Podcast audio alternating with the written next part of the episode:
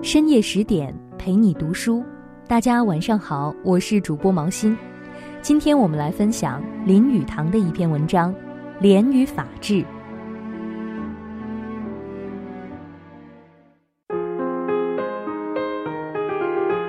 中国人的脸不但可以洗，可以刮，并且可以丢，可以赏，可以争，可以留。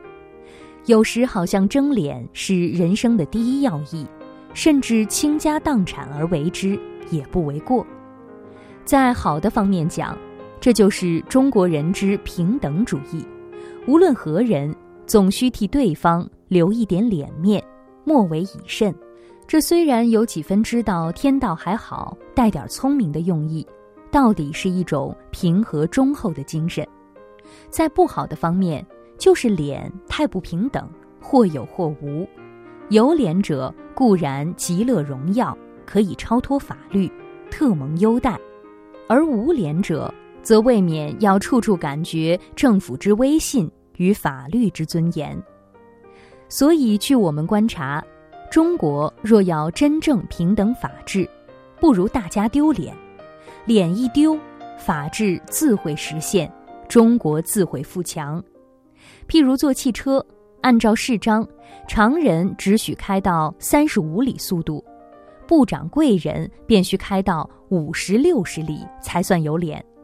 万一压死人，巡警走上来，贵人腰包掏出一张名片，悠游而去，这时的脸便更胀大。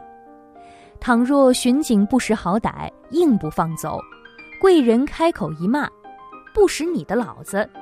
喝叫车夫开行。于是脸更长大。若有真傻的刑警动手把车夫扣留，贵人愤愤回去，电话一打警察局长，半小时内车夫即刻放回，巡警即刻免职，局长亲来一府道歉。这时贵人的脸真大的不可形容了。不过我有时觉得，与有脸的人同车同舟同飞艇。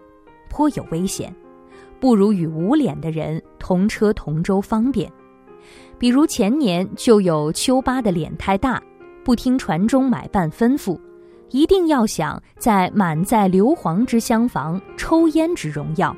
买办怕秋八问他识得不识得你的老子，便就屈服，将脸赏给秋八。后来结果，这只长江轮船便付之一炬。秋八固然保全其脸面，却不能保全其焦烂之尸身。又如某年上海市长坐飞机，也是脸面太大，硬要载运磅量过重之行李，机师碍于市长之脸面，也赏给他。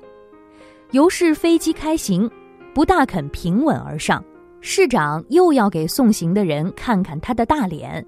叫飞机在空中旋转几周，再行进京。不幸飞机一歪一斜，一颠一颠，碰着船桅而跌下。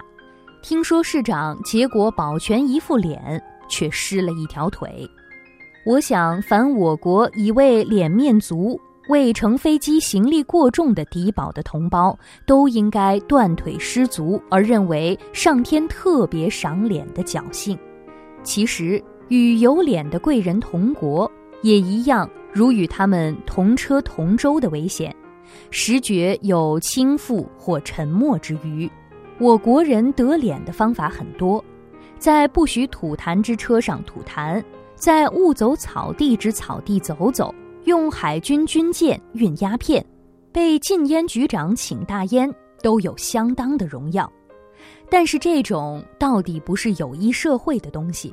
简直可以不要，我国平民本来就没有什么脸可讲，还是请贵人自动丢丢吧，以促法治之实现，而积国家于太平。